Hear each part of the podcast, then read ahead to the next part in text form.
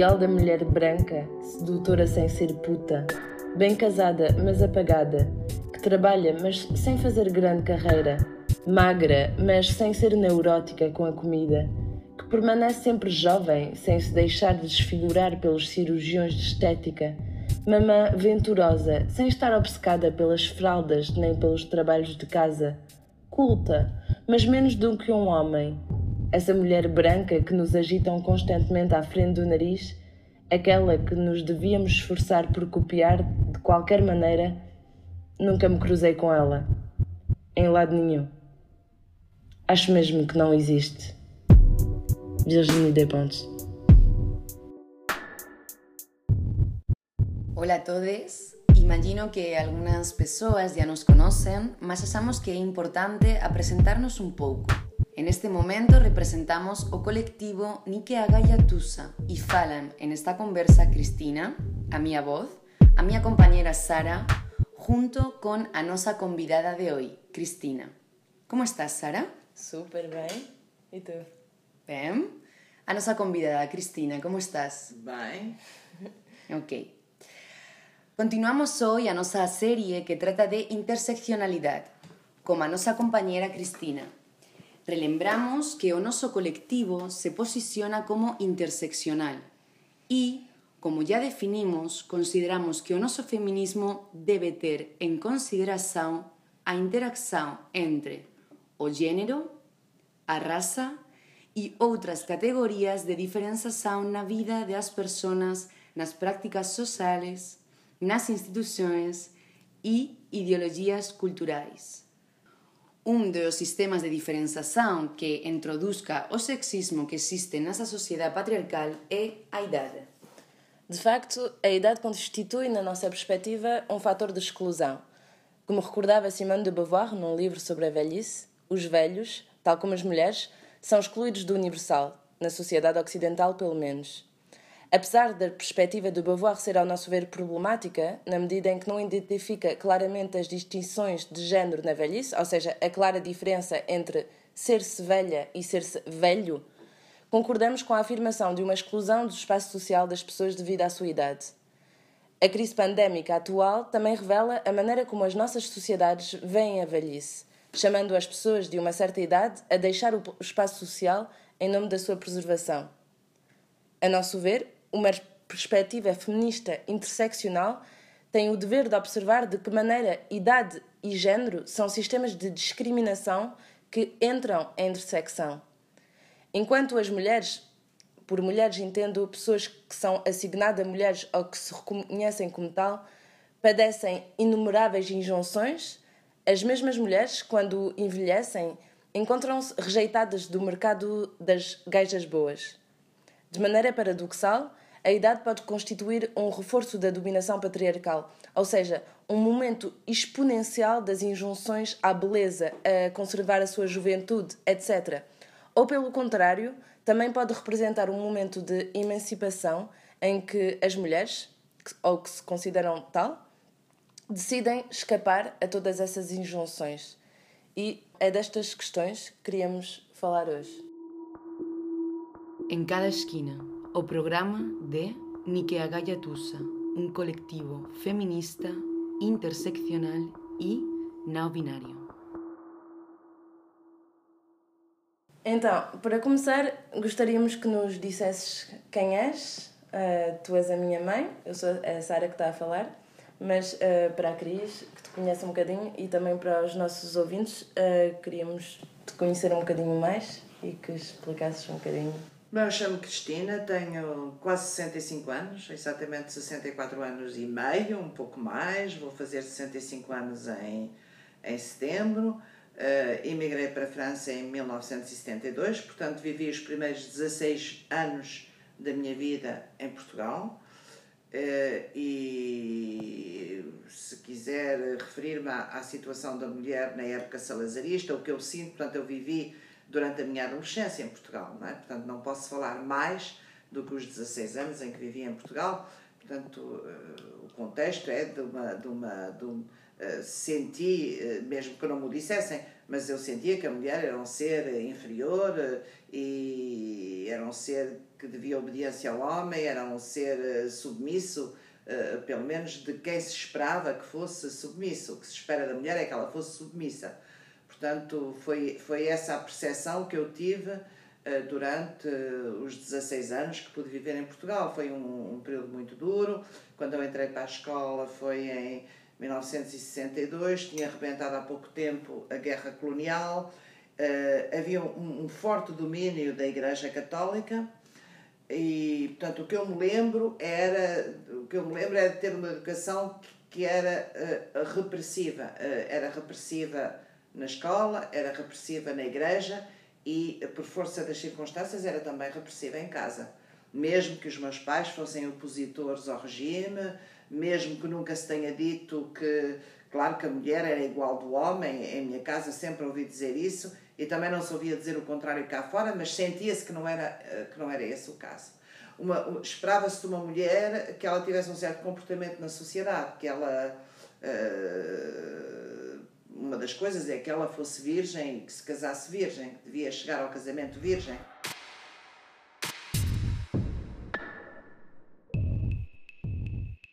E na tua casa em particular, tu sentiste que tiveste uma educação machista, de algum modo?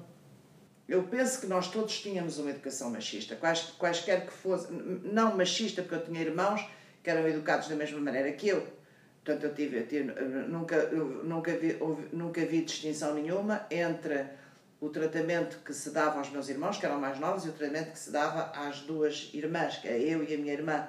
Nunca senti isso. Mas se eu me referir à sociedade em geral, assim, acho, acho que havia um, machismo que, que era. Não sentia em minha casa, mas senti que, que, que se esperava não senti machismo propriamente dito em minha casa, mas eh, enfim, eh, não era algo de, que se dissesse, algo de que se assumisse, mas acho que toda a sociedade era machista e, portanto, que o machismo existia em todo lado.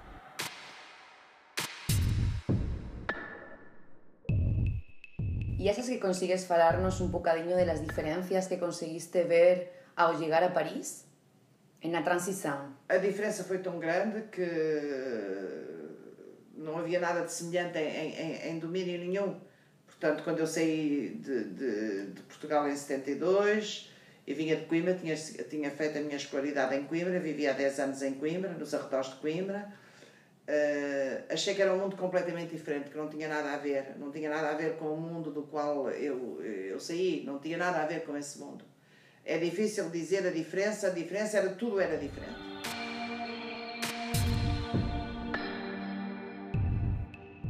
Mas enquanto mulher, tu sentiste. Senti que havia muito mais liberdade, que as mulheres eram mais livres, que. Uh, claro, mas também é preciso ver-se que eu não vivia numa cidade, vivia em, em, nos arredores de Coimbra, uh, vindo de uma cidade média, que cheguei a uma grande cidade, não é? Mas também é preciso ver-se hoje com o Recuo, que foi também uma cidade, onde foi um país onde uh, poucos anos antes tinha havido o Maio de 68, portanto tinha havido toda uma, havia todo um ar de liberdade e de libertação que, que, que, que próprio da época, se quiser. Mas também uh, é preciso ver-se que depois vivi mais ou menos nessa altura o facto de o, o facto, por exemplo, do, do, aborto ser proibido, eu própria fiquei, engravidei aos 17 anos e, portanto, fui confrontada com a proibição do aborto e foi aí que eu tomei, que eu tive contacto, que eu, que eu me liguei com grupos que militavam uh, pela libertação, pela, pela libertação, portanto, pela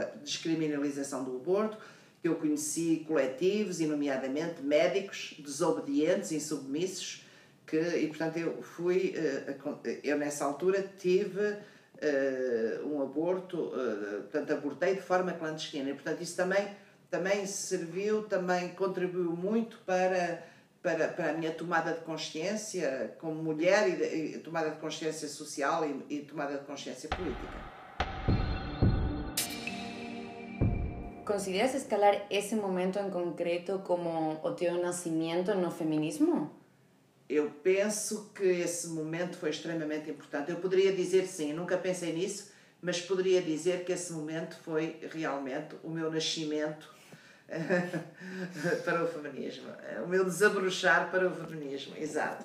É que eu depois continuei, não me limitei apenas a, a não me limitei apenas, portanto, a portanto, tomei contacto com pessoas, uh, com grupos, com, com, com militantes, uh, sabia que havia muitas mulheres que tinham meios e que iam ao estrangeiro abortar, que havia muitas mulheres que uh, morriam, inclusivamente em França, porque não podiam abortar e, portanto, tinham de, de, recorrer ao aborto clandestino. Eu tive sorte de parar, no, de, de, de ter conhecido um grupo de, médicos militantes e, e, e de ter sido abortada, vamos dizer, por um médico militante. Mais tarde, como tive de entrar numa clínica, como não correu muito bem o, o meu aborto, entrei numa clínica que praticava, portanto, também, quer dizer, aí não era desobediência, porque a partir do momento em que há complicações, depois o corpo médico era obrigado a. Mas era também uma, clínica, uma, uma, uma maternidade. Era uma maternidade, foi muito interessante como experiência, porque era uma maternidade, foi a primeira maternidade em França onde foi introduzido o, o, o, o parto sem dor, se é que isso existe, o parto sem dor, onde, onde, foi, onde se praticava o, o, o aborto pelo método Carman, que é por aspiração, e portanto também aí conheci médicos uh, que eram militantes, insubmissos e desobedientes, e, e continuei as minhas relações com esses médicos. Numa dada altura, inclusivamente, fui aprender a praticar como a fazer aborto, a praticar o aborto pelo método Carman mas mesmo sobre pessoas que vinham a abortar, porque a clínica desobedecia também, eh, não só prestava serviço, vamos dizer, entre parentes, assistência às pessoas que tinham abortado fora e cujo aborto tinha corrido mal, como também praticava o aborto, mas isto em plena desobediência à lei, porque o aborto era proibido. E portanto eu assisti, portanto o médico me propôs que eu viesse assistir e que aprendesse, porque é um método efetivamente que pode ser praticado por, por leigos, e, portanto, isso fez com que realmente eu tivesse. Foi, foi um, um, despertar para mim. Foi um despertar para mim. E eu diria um despertar mais vasto, porque foi também um despertar político. Não foi só. Quer dizer, não foi um despertar para o feminismo, como o feminismo para mim foi um despertar político. Eu tenho uma pergunta também, um, um bocadinho pessoal, mas tu sempre educaste-nos um, a dizer, eu e a minha irmã, temos que ser independentes, vocês têm de ser mulheres fortes, independentes, etc. Como é que tu definias naquela época, a partir do momento em que te desvinculaste de muitos padrões uh, que tinhas cá em Portugal? Quer dizer, eu não sei se me desvinculei, mas o, o, o problema, não sei se me desvinculei, porque não é fácil uma, uma pessoa desvincular-se de padrões. Se Quer dizer, hoje ainda, hoje ainda creio que não me desvinculei de muita coisa, porque uma pessoa interioriza e que mesmo que intelectualmente consiga uh, consiga teorizar. Sim que consiga? Teorizar. Teorizar? Sim não intelectualmente uma pessoa consegue eh, desvincular-se de certas coisas. Na prática não é não é fácil. Há coisas que estão interiorizadas que, que são profundas que foram arraigadas porque foram coisas que te incutiram desde a, desde a mais tenra infância. E portanto é muito difícil uma pessoa dizer eu consegui desvincular não, eu penso que isso não tem a ver com a minha ida. O facto de ser. De, de, de, o desejo de independência foi um desejo que nasceu aqui em Portugal, quando eu vi a situação das mulheres aqui em Portugal. Portanto, eu, eu sei que tinha 12 anos e que já sabia que o meu objetivo na vida era ser independente. Independente, para já financeiramente, do homem. Eu tinha de trabalhar, e, e, tinha de estudar, tinha de trabalhar, tinha de ter um emprego e não podia uh, estar, estar à espera para sobreviver do, do, do, de um homem. Portanto, isso foi uma coisa que não nasceu lá fora, nasceu cá em Portugal. Não só por aquilo que eu via em minha casa, mas não, não foi tanto em minha casa, mas eram as pessoas que eu conhecia, os pais das, das, das minhas colegas, nomeadamente as mães das minhas colegas. Portanto, era muito normal uma pessoa ouvir homens falar das suas aventuras de, uh, com outras mulheres, diante das próprias mulheres, que ouviam passivamente e também vi a educação que as próprias mulheres davam aos filhos, ou seja, a educação que elas davam aos filhos e a educação que elas davam às filhas. As, as mães que, uh, que se queixavam da sua situação, na realidade que se queixavam, que diziam, pois é, mas a situação de uma mulher, porque é que uma mulher, um homem pode, uma mulher não pode, eram as mesmas mulheres que, tent, que queriam preservar as filhas, mas ao mesmo tempo que ficavam todas orgulhosas de ver que os filhos olhavam para as mulheres, conquistavam mulheres, eram machões e eram. Eh, e eram uh, finalmente eu cheguei à conclusão que as mulheres portuguesas e os pais portugueses preservavam as filhas do ataque dos filhos, do ataque dos filhos dos outros.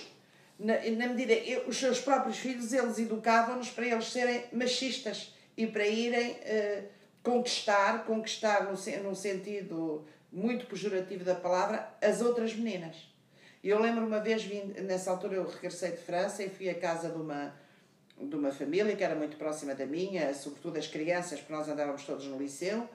Uma, uma, uma, uma colega, era uma colega da minha irmã que tinha um irmão mais novo, e eu lembro-me hoje, como se fosse hoje, de uma mãe embevecida. Portanto, a minha colega, a, minha, a colega da minha irmã tinha tido muitos problemas ela estudou, fez estudos superiores, fez germânicas e quando ela quis ir para fora, quis ir para, quis ir para a Inglaterra e para, a Alemanha para poder praticar, nomeadamente, as línguas que ela aprendeu, chegaram a proibir, só muito mais tarde é que conseguiu. Era, era os mesmos pais que o fizeram. A mãe veio-me mostrar o quarto do filho adolescente, que estava cheio de, de, com uma parede cheia de pósteres com mulheres nuas em cima de motas e mulheres nuas assim, etc. E estava orgulhosa a dizer: Veja o que meu filho tem na parede. Ou seja, a mesma mãe que proibia a filha de sair para o estrangeiro porque a queria preservar era a mesma que estava orgulhosa do filho de adolescente de 15 ou 16 anos, nem isso, a ver como é que ele tinha uma parede cheia de mulheres nuas e como é que ela era. Portanto, ela não o disse, mas era, ela estava orgulhosa do, do machão de filho que tinha. Ou seja, e portanto, tudo isso era extremamente contraditório, mas era assim que, as, que a família educava os filhos e as filhas. Ou seja, eles sabiam que tinham de preservar as filhas contra os filhos dos amigos que educavam os filhos, homens, os machos, como eles próprios educavam. E portanto, isso foi uma coisa sempre que me chocou muito. E depois há outra coisa também que era a mulher é, tinha de casar. A mulher tinha de casar. Portanto, isso a mulher tinha de casar porque, pronto, era o destino da mulher era casar, independentemente de tudo, a mulher tinha de casar. E depois faziam-se julgamentos sobre, ah, mas fulana de tal que é mais nova já está casada. Eu, por exemplo, que nunca casei na minha vida, várias vezes sou observada, tinha uma irmã que casou, portanto, várias vezes me observaram que a sua irmã mais nova casou, que me fazia ver, que me dava o exemplo, porque eu não era casada. Quando eu, na realidade, nunca procurei o casamento e nunca fui casada, não é? Portanto, havia todas estas coisas. Todas, não é evidente uma pessoa, não é fácil, hein? não é fácil. Sendo que ainda para mais era um clima muito religioso também, que também havia o peso Havia também um clima muito religioso, exatamente. Sim, sim, claro. A religião imperava. A religião imperava. A religião. Eu, eu, eu, eu tive religião, tínhamos religião obrigatória na escola, na escola primária, tínhamos aliás. As, e tínhamos, tínhamos visitas dos, do, do do bispo, do, dos padres, etc. Tínhamos aulas de religião e durante todo o ensino secundário, uh, todo o ensino secundário, uh, eu tive aulas de moral e religião obrigatórias.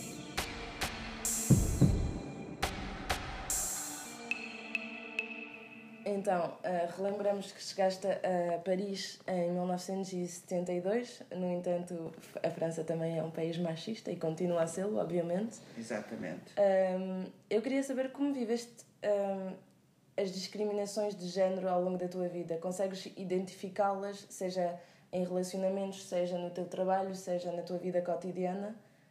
Bem, eu acho que na realidade eh, não era, uma, não era algo que eu. Eu acho que absorvi eu acho que absorvi, eh, se não intelectualmente, pelo menos na prática, interiormente, a inferioridade da mulher. E acho que vivi sempre com isso. E, e eh, no trabalho, claro que foi, é evidente eh, que as discriminações são, são imensas. Tanto isso aí, eu, eu penso que elas continuam, aliás. Portanto, temos, temos o caso da ascensão das mulheres que têm eh, relações eh, com os homens, não é? Que têm direito à ascensão. Hã? E se recusar as relações? E, E se recusares relações, e se recusar relações, claro que és, que és eh, posto de lado, ou que te tentam inclusivamente despedir ou não te empregar, etc. E, e depois ao longo da vida é evidente que o facto de ser mulher eh, é absolutamente penalizante. e tu claro. sentiste, hum, particularmente no trabalho, hum, um impacto ah, da gravidez, das duas Ai, gravidezes que absolutamente, tiveste a tua absolutamente. Eu, por exemplo, da primeira gravidez que eu tive, quando cheguei, pouco tempo, logo que eu, que eu fui para baixa, em baixa de, pa- de parto, eh, baixa de maternidade, não é? Eh, o meu serviço foi suprimido.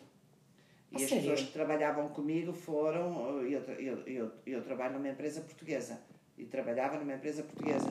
Portanto, as pessoas, eh, logo eu parti, eh, portanto, logo que eu iniciei o meu, o meu vamos dizer, eh, O período. o período de, de portanto, é, é baixa de parto, não é?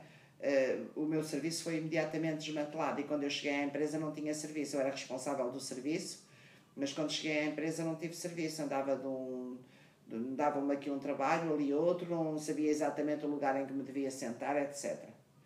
Isso a primeira vez. Depois tive um, um segundo filho, ainda nessa nessa nessa Sou eu? foi, foi Sara, mas quer dizer, mas que do- demorou muito tempo para que eh, realmente eh, tivessem criado um serviço, eh, mas o meu serviço foi desmantelado, efetivamente. Sim.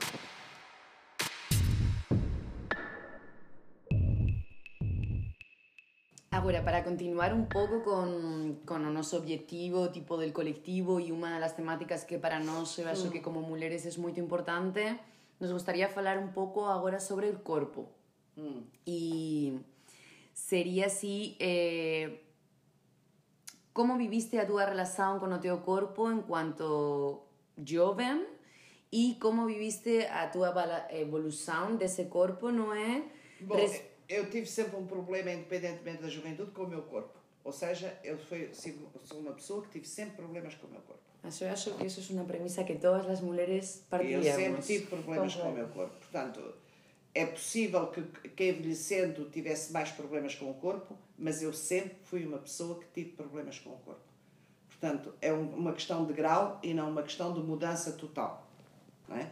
Uhum. Bom, não sei se, Eu lembro-me lembro que tu me dizias, quando, quando eu dizia-te que podia me sentir mal no meu corpo quando era mais jovem, tu dizias-me tu dizias uma coisa que me marcou muito, que era aproveita agora, porque eu lembro-me de estar tão mal, tão mal quando eu tinha 20, 25, 30 anos, hum, enquanto, na verdade, com distância, eu era linda e eu sentia-me mal. E tu dizias-me, eu lembro, não te preocupes, com a idade vais sentir-te melhor. Tu dizias-me, tipo, que os teus 40, a época dos teus 40, 45, 50 anos foram os melhores anos da tua vida. Eu diria que a partir dos da tua- 50 anos comecei-me a sentir melhor, é engraçado. Depois, a partir dos 50 anos foi o período melhor da minha vida, ao nível da sexualidade, ao nível de tudo. Foi 50 anos. E Foi aí que eu acho que atingi o auge. O auge da. da... Mas si, esas que escalar puede estar relacionado con que ya, está- ya, ya tenías cierta independencia, tipo, habías feito a crianza a túas filhas, tipo, escalar ya estabas en un momento como É muller, possível, tipo... é possível porque eu não sei, não, não, não sei qual é a explicação, mas realmente. E tu não achas que há também um fator, pelo menos eu leio assim, que é, há um momento em que a época dos 20, digamos, aos 35, 40, é a época em que as mulheres padecem mais padrões. que Sim. é, tu tens de É estar possível. assim, tu tens de estar assim, tu tens de estar. Tu tens de Não, mas eu, eu estava tens nos, ser- eu acho que estava nos padrões, não é? Eu acho que pre- preenchia precisamente esses padrões todos, não é? Quer Mas dizer, é quando tu. A minha pergunta é: será que tu achas que é quando tu sais de todas essas injunções? Ou seja, quando tu não és tão. hum, Não, não é bem assim. Eu dizia que estava padrões? nesses padrões, não é assim, porque eu até bastante tarde, até aos 20 e tal anos, eu parecia muito, era uma espé- era- parecia muito com um rapaz. Era tipo Maria Rapaz. E por conseguinte tinha esse olhar. E, e- e diz- diziam-me eh, que, eh, por- exemplo, ia, ia a um café, ia a um bar e quando me ia comprar tabaco, por exemplo, eu fumava muito na altura e começou, as- só se me via a parte de cima, não é? A cabeça e pouco mais, chamavam-me senhor. A maneira como eu me vestia, uma boa, uma boa basca na cabeça e a maneira como eu me vestia. Portanto, e, e vários homens, digamos, amigos, ou que se diziam amigos, diziam-me que um homem procura numa mulher uma coisa diferente dele e que eu oferecia o espetáculo de algo que é igual a um homem. E isso, e isso era isso. Mas isso eu acho que eu acho que isso durou até 20, 26, 27, 28 anos e que a partir daí eu comecei a fazer um esforço para ser um bocado mais, vamos dizer, feminina. feminina. Eu acho que fiz um esforço para me pintar, porque eu não me pintava, não, não vestia, etc. Mas foi um esforço da minha parte. Foi realmente um esforço. E em relação à modificação do teu corpo, com o tempo, com a gravidez, Sim. com o envelhecimento, como é, tens o sentimento de sentir-te melhor ou pior ou como é que tu vives? Bah, certamente que não me sinto tão bem como quando tinha 40 anos ou 50 anos, que era muito mais leve, que era muito. Não, certamente que me sinto pior hoje do que nessa altura. Mas também a importância que eu dou a isso é muito menor. Ou seja, com o envelhecimento eu tornei-me, eu não sei se eu podia dizer, eu disse abrir-me para o feminismo aos, aos, aos, na altura do aborto, mas na realidade eu aos 40 anos não era feminista, tinha todos os preconceitos ainda, aos 50 certamente que ainda não era. Hoje sou muito mais feminista do que era há, há, há uns anos atrás. Eu hoje estou perfeitamente marimbando para os estereótipos, estou perfeitamente cagando para os estereótipos, o que é feminino, o que é masculino, o que é isto, o que é aquilo, estou estou-me cagando e, e, e, e sinto-me bem assim. Ou seja, não, não, não padeço de nenhuma imagem. Se me disserem hoje que eu me pareço com um homem, estou-me borrifando. E será que nos podes falar um bocadinho da tua relação e da evolução desta relação à sexualidade com o tempo, ao mesmo tempo que a relação com a masculinidade, dado que tu és hetero? Isso eu sei. Bem, a relação da, da, da sexualidade, eu acho que, a, a, a, acho que vivi, com o tempo, vivi cada vez melhor a, sexualidade. Ou seja, vivi mais, melhor a sexualidade quando tinha 50 anos do que quando tinha 20. Consegues dizer porquê? Porque te sentias melhor no teu corpo? Não consigo dizer porquê, mas isso é seguro. E da tua relação com, com os homens? As minhas relações com os homens sempre foram muito complicadas. Nunca tive nenhuma relação fácil com homens. foram sempre difíceis. Mas... Sempre, foram sempre fonte de fonte de, de tensões, de relação de forças, de foi sempre complicado. Nunca tive nenhuma relação calma e tranquila com ninguém, talvez porque eu também não sou calma nem tranquila não é? Ou talvez porque eu pedisse a uma relação mais do que a, o que a relação podia dar. Mas tu sentias hum, machismo nos teus relacionamentos? Ah, sim, claro. Claro, sentia racismo nos meus relacionamentos. Eu ainda me lembro hoje de um namorado que tive, que um dia mostrei-lhe um texto que eu tinha escrito, um poema, porque eu escrevo poesia, uhum. e ele leu e disse-me: Não pudeste ser tu a fazer? Isto está demasiado. Bom feito para que tu o fizesse. Está demasiado belo, demasiado construído, não podias ser tu a fazer. Como mulher. Como Ele não me disse como mulher, mas disse é que não podia ter sido eu. Que desvalorização. E tu sentiste que hum, a tua posição de ser muito independente influenciou estas relações que pudeste é possível, é possível, porque eu nunca estive numa. Agora, também aprendi com a vida uma coisa: que a independência financeira não é tudo, que tu podes ser independente financeira. Acho que é um grande passo, porque tu não podes ter qualquer tipo. É, acho que a independência económica, financeira é muito importante, porque tu não podes ter outro tipo de. de não, não podes acabar com. Podes não ter nenhuma outra dependência, mas enquanto tivesse essa dependência, não podes acabar com a dependência em relação ao homem neste caso. Agora, o que, eu vinha, o que eu aprendi com a vida é que tu podes ser independente economicamente, mas, teres outro, mas há outros tipos de dependência afetiva, há muitos outros tipos de dependência. Portanto, não podemos dizer-se que a, depend, a independência é apenas que a dependência é apenas a dependência económica, mas eu penso que ela, apesar de tudo, é a base, é, é muito importante. E... Ou seja, podes não ter nenhuma dependência afetiva, nenhum outro tipo de dependência, a partir do momento em que tenhas uma dependência económica, não podes acabar com uma relação. E portanto foi isso que me perturbou durante a minha adolescência, durante a minha infância, mas sobretudo durante a minha adolescência, quando eu comecei a ver, não é? era uh, o facto, portanto, o que eu tinha em mente é que eu não podia ser, eu não podia ser dependente. Eu dizia sempre, eu prefiro comer, eu prefiro um dia comer sopa e dar sopa aos meus filhos, mas não estar do que estar num palácio dependente de um homem. Não podia, não posso. Foi sempre qualquer coisa que, que de que eu estou consciente desde muito cedo. E acho que esse tipo de dependência consegui ultrapassá-la perfeitamente.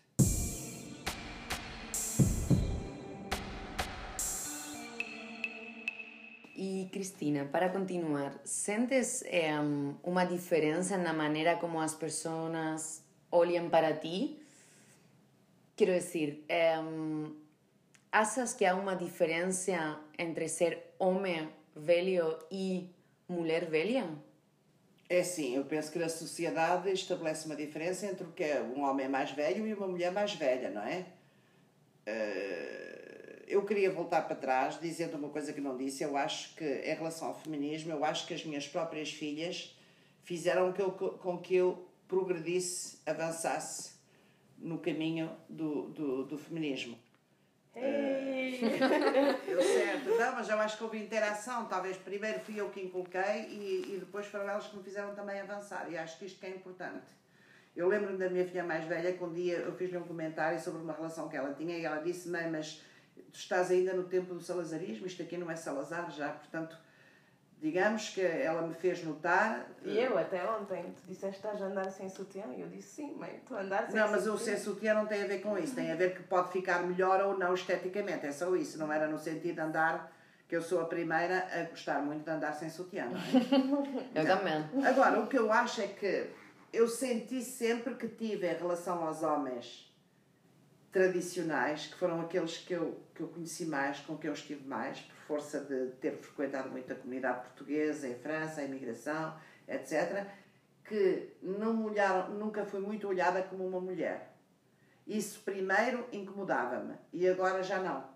Ou seja, eu lembro-me um dia, isso é mais uma outra história, lembro-me um dia, eu era, militante, eu era militante política e militante, bom, era militante, etc. E, portanto, exprimia-me em público e, e tinha a, a, minha ação, não é? E eu lembro-me um dia que um colega meu no trabalho, que me conhecia e conhecia aquilo que eu fazia e que conhecia os outros, me disse o seguinte, que me marcou profundamente. Era um colega, ainda para mais, que, que eu acho que era extremamente culto, extremamente inteligente. E ele disse-me assim: é normal que tu tenhas muitos dissabores no seio da imigração portuguesa em França uh, do meio associativo, do meio militante, porque tu apresentas-te sob a forma de uma mulher, mas tu és como um homem e fazes exatamente o que os homens fazem. Ou seja, tu ocupas o espaço que deveria ser ocupado ou que é ocupado por homens. Portanto, é normal que tu tenhas esses dissabores. Portanto, eu ouvi dizer uma pessoa que me conhecia bem que eu me apresentava sob a forma exterior de uma mulher, mas que no interior era como um homem, fazia como os homens. Na altura isso chocou-me profundamente. Tinha, sei lá, 40 e tal anos, 50. Disse, mas como é que é isso? Isto deve ser horrível. Mas houve também vários homens que me disseram que pensavam. Um dia, por exemplo, eu estava numa conversa, numa refeição, eh, também com militantes, não era forçosamente militantes de partidos políticos, mas militantes de Conselho das Comunidades, etc. E falei que tinha duas filhas. E houve alguém que me disse: Mas tem filhos? Tens filhos? Tenho. Mas porquê? Não imaginava uma coisa dessas. E não imaginava porquê. Porque quando eu te vejo falar política, te vejo fazer um discurso, te vejo no meeting, tu só, para mim és uma pessoa, uma mulher que só pensa nisso e não pode pensar noutra coisa. Portanto, ficou muito admirada ao teu filhos, porque portanto, eu acho que sempre fui olhada como uma mulher acho que sempre fui, fui olhada como uma mulher uma mulher que não é bem mulher nos meios que eu frequentei. Agora é diferente, porque frequento, cada vez comecei a frequentar mais outros meios, mas pronto, é uma mulher que não é bem mulher. Portanto, eu passei até aos meus 26, 27 anos, uh, chamavam-me senhora, tomavam-me por homem, e, e, e disseram que e, e, amigos que me disseram que realmente num, numa mulher se procura o contrário de si próprio e que comigo tinha a mesma coisa, era igual. Há, há um período onde eu exteriormente eh, modifiquei-me, mas onde intelectualmente continuava a ser assimilada a um homem. Portanto, eu passei a minha vida praticamente a ser assimilada a um, a um gajo, ou, ou pelo menos uh, uh, fizeram-me sentir que eu ocupava o lugar de um homem. E tu sentes-te mulher?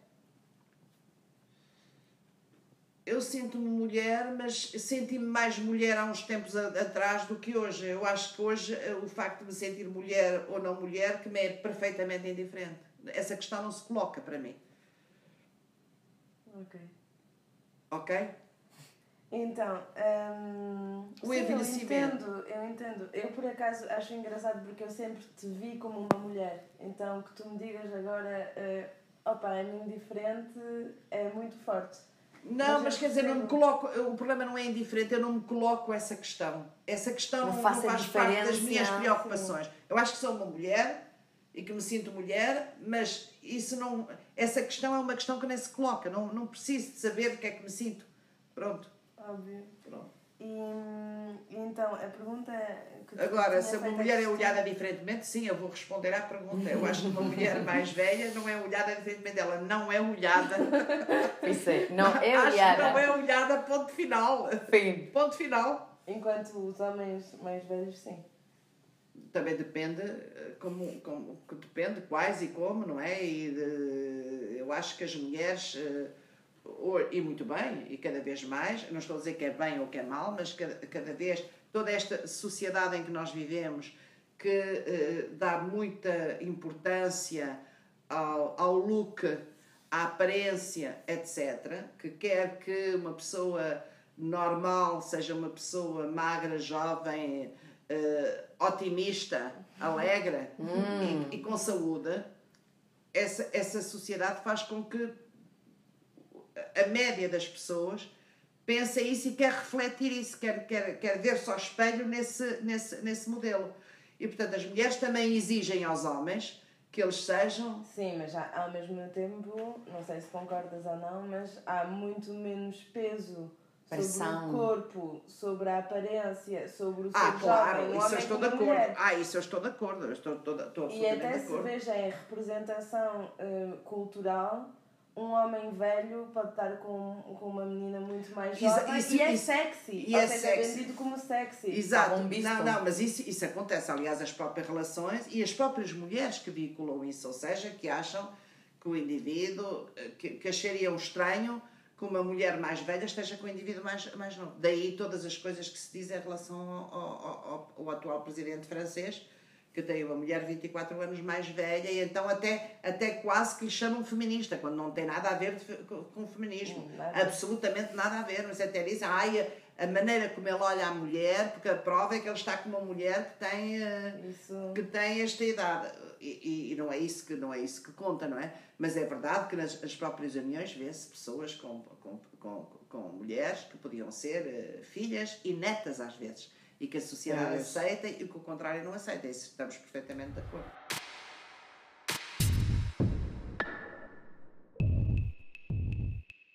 E tu achas que deveria haver mais erotização dos corpos, de corpos diferentes, de corpos velhos, de corpos com rugas, de corpos. Claro, porque a erotização é independente de, de, de, de a erotização na esfera privada não tem nada a ver nem com a forma do corpo, nem com o peso, nem com. não tem nada a ver com isso, não é? Portanto, acho que realmente ao nível de, vamos falar da publicidade, da, do cinema, da arte, sim, acho que sim.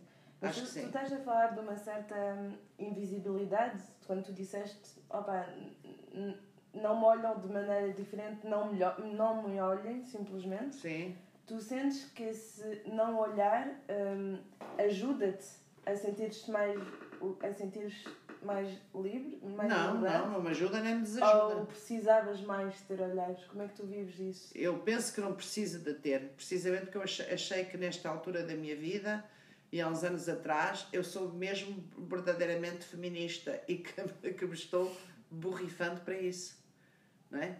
Mas agora saber se me gostaria ou não, mas quer dizer, eu não, é verdade que não é uma coisa, eu não sei, porque nós muitas vezes dizemos não olham, mas nós não sabemos se olham ou não, como os outros não sabem se nós olhamos ou não, não é? Nem sempre se sabe se nós olhamos, prestamos atenção ou não, não é? Mas não sei, não sei o que é que é de responder. A, a minha pergunta é que em várias teorias uh, feministas interseccionais que tomam em conta o fator de idade e nos testemunhos que tu podes ler, há pessoas que dizem uh, que é horrível passar de eu sou uma gaja boa a eu sou uma mãe que estou ou, eu sou uma mulher mais velha que o meu corpo mudou e eu estou completamente excluída deste mercado e esta este desaparecimento dos olhares é terrível. E tens outro discurso também que é opa, é exatamente o contrário, ou seja, o momento em que tu sais do, desse mercado, tu sentes verdadeiramente emancipação. Pois, eu, eu para já detesto esses termos de mercado, não é? Porque realmente é, mas é verdade Sim. que é mercado, é verdade que é mercado, porque tudo é, tudo é visto, sobretudo na sociedade neoliberal em que nós vivemos, tudo é visto em termos de mercado, não é? Mas existe, existe uma contradição enorme, já agora que estamos em época pandémica, que é, uh, por um lado, todo o cuidado, entre aspas, toda a preocupação com as pessoas mais velhas, quando na realidade os poderes instituídos, as instituições, tratam cada vez pior as pessoas mais velhas. Os tratam cada vez pior em todos os sentidos, e nomeadamente até pela, pela, pelas reformas que são distribuídas, procura-se cada vez diminuir mais as reformas, e claro que isso, que isso uh, atinge muito mais as mulheres, porque as mulheres são aquelas que têm os trabalhos mais precários. Portanto, existe uma contradição enorme. Esta época pandémica pôs isso, veio trazer isso à luz do dia. Por um lado, a preocupação das pessoas idosas que não podem sair de casa, mas por outro lado, o, o, o, o desinvestimento cada vez maior que existe em relação às pessoas mais velhas, não é? As pessoas mais velhas, à doença, à velhice, etc. Há qualquer coisa de contraditório. Mas não sei como é, como é de responder à pergunta. É possível que me sinta mais livre hoje, porque ninguém olha. Mas eu, eu, eu achei que fui sempre olhada. Disseram-me várias vezes que eu metia medo aos homens. Mesmo no trabalho, mesmo que disseram-me várias vezes que eu era uma mulher impressionante, que impressionava os homens. E portanto que eles tinham medo. Portanto, isso disseram-me várias vezes. Isso criou-me imensos complexos. Quando me diziam isso, eu não me percebia disso, que tinha medo e que metia medo, não.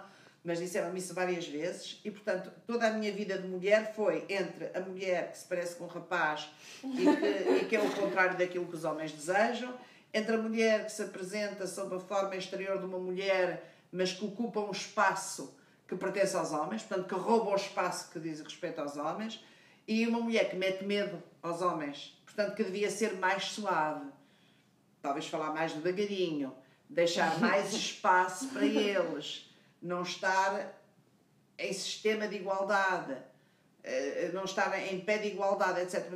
Eu vivi sempre isso. E é verdade que nas diferentes etapas foram coisas que me afetaram. É? Quando me afetaram, quando me diziam, quando me disseram, por exemplo, que eu, que eu tinha a aparência mesmo que seja um só colega que me disse, mas que, que eu tinha a aparência externa de uma, exterior de uma mulher, mas que no interior era um homem, ah, quer dizer, eh, eh, foi algo que me chocou. Hoje não, não é? Eh, quando me diziam que eu cometia medo aos homens pela minha forma de ser e de estar, claro que isso me chocava, porque a minha vontade não é meter medo a ninguém.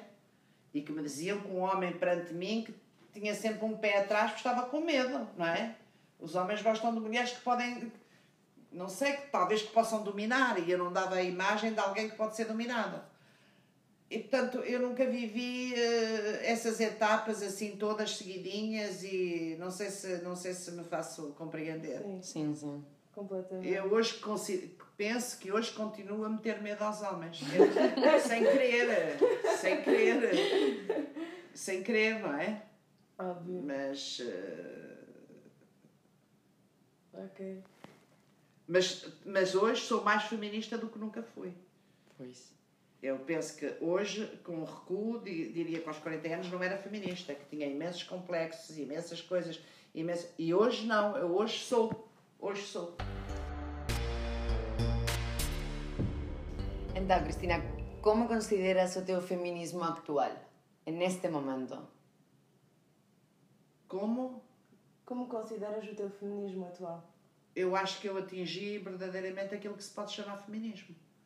Ou seja, considerar uh, que não existem esses estereótipos que a mulher tem de dar, uh, tem de baixar os olhos, que a mulher tem de esperar que seja o homem que tenha uma iniciativa para. para, para porque eu, eu vivi isso tudo. É? A mulher tem de esperar, interessa-se por um homem, mas não se pode declarar ao homem, não lhe pode dizer, tem de esperar que seja ele.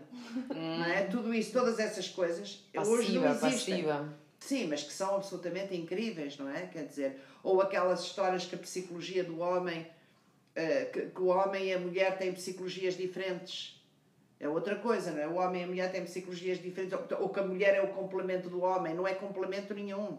São seres iguais que se opõem que andam, que andam às turras como, como outros seres. Não, é? não tem nada a ver com isso. Portanto, todas essas coisas uh, estão às suas ridículas hoje.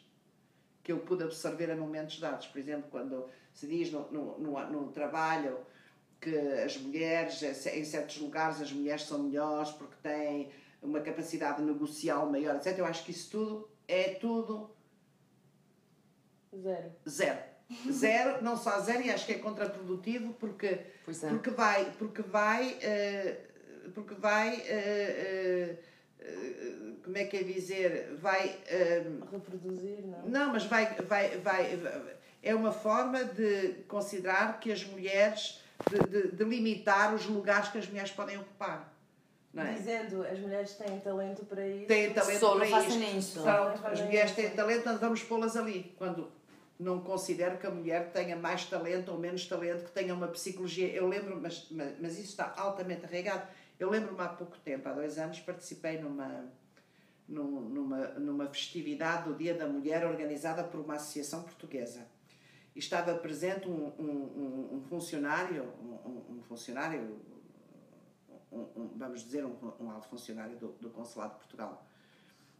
Eh, e, e uh, havia uma pessoa que estava, eu ia intervir nessa, intervir nessa, nessa conferência, nessa, nesse evento, mas antes de mim estava uma pessoa a intervir e então esse funcionário, claro, fez um discurso, como sempre, eles fazem um discurso sobre igualdade e disse, mas eu não quero que, eu não queria ter um útero de plástico. Eu ia falar que agora já se anda a falar em úteros de plástico. Eu não quero, eu isso não quero. Eles, eu isso não acho bem que se esteja. Não, o homem é o homem, a mulher é a mulher e somos diferentes. E depois vira-se para a pessoa que está a falar na mesa e diz assim: chamava a Luísa e diz assim, porque a forma como a Luísa olha para o seu computador não é a mesma forma. Não é a mesma forma com que eu olho para um computador. E eu disse, mas isto é absolutamente Abs incrível, não é? Pronto. Então, Cristina, para concluir, queres eh, acrescentar alguma coisa? Não, eu só queria, queria agradecer-vos terem-me convidado. Não sei se sou a melhor convidada. É, tinha dúvidas, tinha dúvidas sobre, sobre, sobre o interesse da minha, da minha colaboração convosco. E queria agradecer-vos e queria também felicitar-vos pela essa vossa iniciativa, pelo coletivo feminista que criaram. Obrigada. E, e acho Obrigada. que é um trabalho muito interessante e acho que é de ir para a frente e naquilo que eu puder colaborar, pois estarei perfeitamente aberta à, à colaboração, se, se, se porventura dela precisarem. Obrigada. Muito obrigada pela tua participação e o teu tempo. Obrigada às pessoas que nos estão a ouvir neste momento. Se quiserem falar connosco, partilhar alguma ideia, alguma dúvida, algum comentário, escrevam-nos para a nossa página do Instagram, nem cagajatussa, ou o nosso e-mail, nemcagajatussa.gmail.com. Se alguém quiser participar nesse projeto e falar connosco da sua experiência no domínio da interseccionalidade, ficamos cá à vossa espera. As, As galhas tossiram. Who